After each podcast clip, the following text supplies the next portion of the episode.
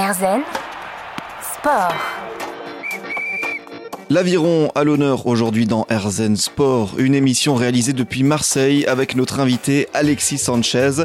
À 24 ans, cet athlète de parasport de haut niveau n'a qu'un seul objectif en tête, se qualifier pour les Jeux paralympiques de 2024 où il souhaite représenter la France en aviron. En 2019, ce grand sportif est amputé des deux jambes à la suite d'un accident de la route. Il passe ensuite un an en centre de rééducation.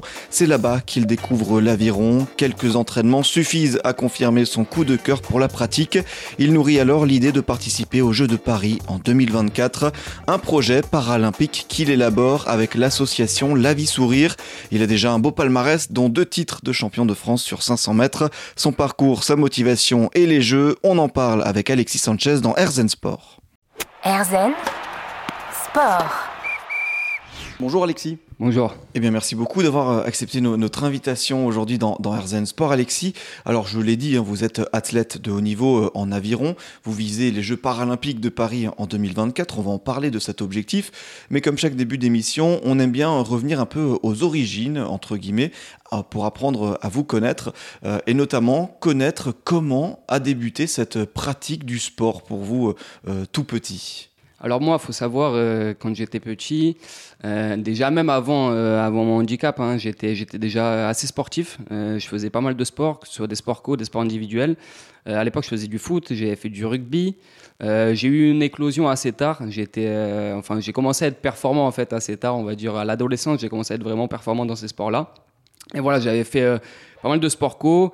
Euh, je faisais aussi, comme on, est, euh, on habite dans le sud, enfin je suis dans le sud depuis, je suis sur Marseille depuis, depuis mes 10 ans, euh, donc je faisais du surf aussi.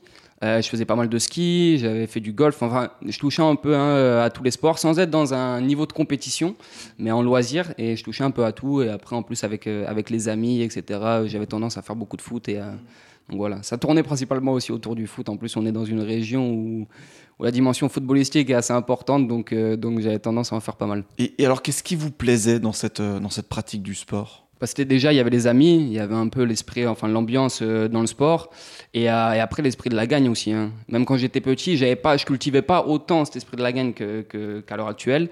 Mais j'avais déjà un peu cet orgueil-là et l'envie de gagner à tout prix, un peu ouais, cette haine de la défaite et qui a fait que j'aimais aussi, euh, j'aimais aussi gagner, j'aimais beaucoup le sport pour, euh, pour ça. Et selon vous, comment vous, vous expliquez cet amour-là de la gagne euh, dès le plus jeune âge? Alors ça, je pense que c'est c'est en quelque sorte inné en fait. Ça, vient, je pense, un peu de, de mes parents ou je pense que ça vient de là.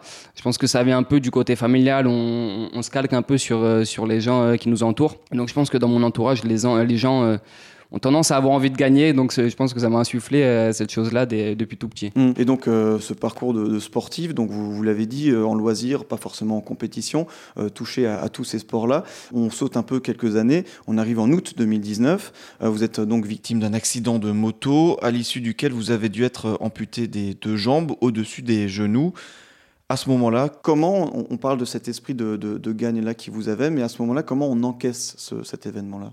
Alors là, il y a plusieurs choses. Déjà, ça passe, euh, faut forcément arriver euh, par la phase d'acceptation. Euh, avant cette phase d'acceptation-là, il y a un peu, il y a nos moteurs de résilience en fait qui rentrent en jeu pour accepter ces, ces choses-là. Donc forcément, moi, je me suis senti chanceux dès le début. J'ai pris conscience de la chance que j'avais d'être encore en vie, que c'était un, un, miracle hein, d'être d'être encore là. j'avais eu de la chance. En plus, les circonstances de mon accident font que c'est assez miraculeux. Donc j'avais conscience de cette chance-là la chance d'être en vie, de pouvoir profiter. Et euh, vis-à-vis d'autres personnes qui n'avaient pas cette chance-là. Le fait aussi d'être en centre de rééducation, de voir des gens qui sont dans une situation pire que moi, donc forcément, j'avais pas envie de, j'avais pas à me plaindre, hein, tout simplement. Donc là, il y a un moment donné où en fait, on est un peu dans une machine à laver et, et on voit un peu la petite lumière, c'est la sortie et on a deux solutions. C'est soit on, on s'accroche et on essaie d'aller chercher cette lumière-là, cette lueur-là, ou soit on se laisse emporter et on se laisse, on, reste dans le tourbillon euh, dans lequel on est. Donc euh, forcément, le, choix n'était pas compliqué dans le sens où il n'y en a qu'un seul qui est réellement le bon. Et donc après, voilà, c'est forcément c'est plus facile à accepter et donc euh, à s'adapter par la suite, parce que ça passe aussi par un processus d'adaptation euh, à cette nouvelle vie. Et, une fois qu'on a accepté de s'adapter, j'ai envie de dire, eh ben, on commence à se projeter. Et c'est là que j'ai commencé à me projeter, ensuite à, à me fixer plusieurs, plusieurs projets. Il faut savoir que j'étais en école d'ingénieur aussi, donc c'est, enfin, au moment où, j'ai eu l'accident. Donc, euh, je me suis fixé un triple projet. de vouloir me mettre dans le sport, de vouloir avoir ce côté rééducationnel aussi, de remarcher. Il y a aussi l'orgueil, hein, parce que du coup, ce, qu'on disait sur, euh, sur l'aspect euh, du sportif et des, et des valeurs, il y a un peu cet esprit de compétiteur-là qui fait qu'on a envie de se relever par fierté aussi. Fierté et orgueil, enfin pas de la fierté mal placée, mais justement de l'orgueil vis-à-vis de son entourage. On a envie d'être moteur aussi pour eux. Donc on a envie de se relever de la plus belle des manières et de se fixer des objectifs très élevés pour marquer le coup euh, à la suite d'une épreuve comme celle-ci.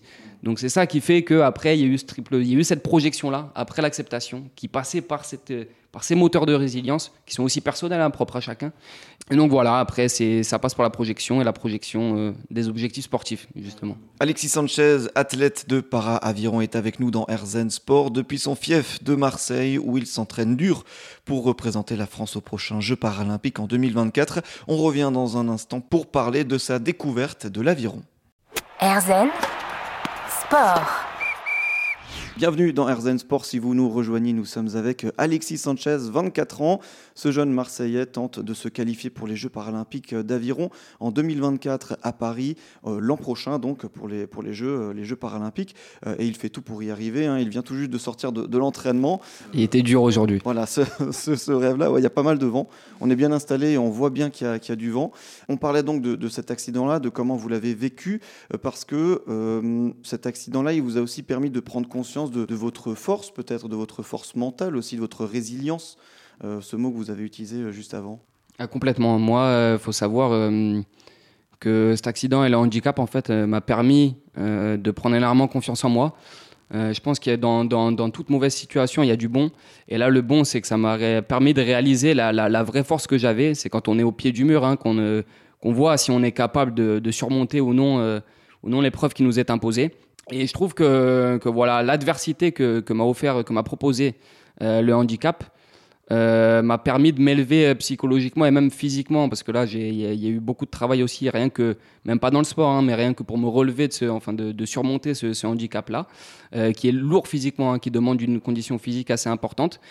Et donc après c'est pour ça que là je fais un peu un parallèle avec le sport hein, sur l'adversité qu'on retrouve que ce soit dans le sport de haut niveau ou dans le handicap et c'est cette adversité-là, euh, cette lutte contre l'adversité qui nous pousse à nous élever euh, psychologiquement et physiquement. Et c'est pour ça que moi, cette notion d'adversité-là, pour moi, elle est très importante. Et, euh, et c'est ça qui, j'allais dire, qui m'a plu dans le handicap. Mais ça ne plaît pas. Mais l'avantage, c'est qu'on est confronté à cette adversité-là et que ça nous permet de nous révéler en fait. Mmh. Effectivement, donc cette, force mentale-là, vous allez en avoir besoin parce que vous allez passer par presque un an de, rééducation, c'est ça? C'est ça. Euh, ouais, un peu plus d'un an. Il y a eu pas mal d'opérations. Et euh, mais bon, après, c'est, euh, je pense que c'est le chemin euh, qui m'a permis d'apprendre énormément sur moi-même, qui a permis de me, me faire mon introspection, de, de, me poser les bonnes questions et de, de faire ma propre analyse. Quoi. justement, c'est pendant cette rééducation-là que vous allez faire la, la découverte un peu de, l'aviron. C'est ça, c'est ça. Il y avait une, bah, quand il n'y avait pas encore le Covid, il y avait des journées handisport qui étaient organisées au sein du centre de, de rééducation, donc c'était à la Bourbonne, à Aubagne. Parce que moi, j'avais déjà un peu cet objectif-là de faire les Jeux paralympiques, mais je n'avais pas vraiment de sport en tête euh, dans lequel il fallait que je le fasse. Et en plus, euh, c'est hyper important de sélectionner en fonction de son profil de handicap. Et euh, je savais que moi, faire un sport sur les membres inférieurs, c'était relativement tôt. Je, enfin, je, débutais à peine la marche prothétique. J'avais pas encore assez d'expérience pour me faire un sport qui nécessitait les membres inférieurs. Et donc, au cours de cette journée-là, il y avait La Vie Sourire, un club d'aviron handisport et donc avec euh, ma coach euh, actuelle et euh, qui m'a proposé de monter sur un ergomètre. Donc c'est la machine à ramer. c'était pas encore sur l'eau à cette époque, hein, mais, mais c'était déjà sur, sur le rameur. Euh, et, on a vu que j'avais du potentiel. Moi, je me suis dit, j'ai directement accroché. Ça me plaisait bien ce sport. Physiquement, le travail qu'il y avait à réaliser en fait et les valeurs qu'il y avait derrière me plaisaient bien. Et donc, c'est pour ça que tout naturellement, enfin, ma coach m'a dit, viens essayer à la base euh, sur l'eau. Je pense que tu as du potentiel. Donc, moi, je me suis euh, directement intéressé. Et après, c'est au fur et à mesure. au début, c'est des entraînements. On, apprend un petit peu la discipline. On touche un peu le début à la discipline. Mais au fur et à mesure, dès qu'on va en compétition, il y a un peu cet esprit compétiteur là aussi qui fait qu'on a on commence à gagner, on en veut toujours plus, ou alors on perd, mais justement on perd et ça nous énerve tellement qu'on a envie de gagner derrière, donc on veut travailler encore plus pour le faire. Et donc après, voilà, c'est là qu'on a commencé à vraiment formaliser l'objectif d'aller au, jeu para par la suite. Donc effectivement, cette rencontre décisive avec euh, la vie sourire, avec euh, votre coach qui, a fait, qui a créé ce coup de foudre pour, pour l'aviron. Complètement. Justement, selon vous, qu'est-ce qui a fait ce coup de foudre là pour, pour cette pratique de, de l'aviron à ce moment-là?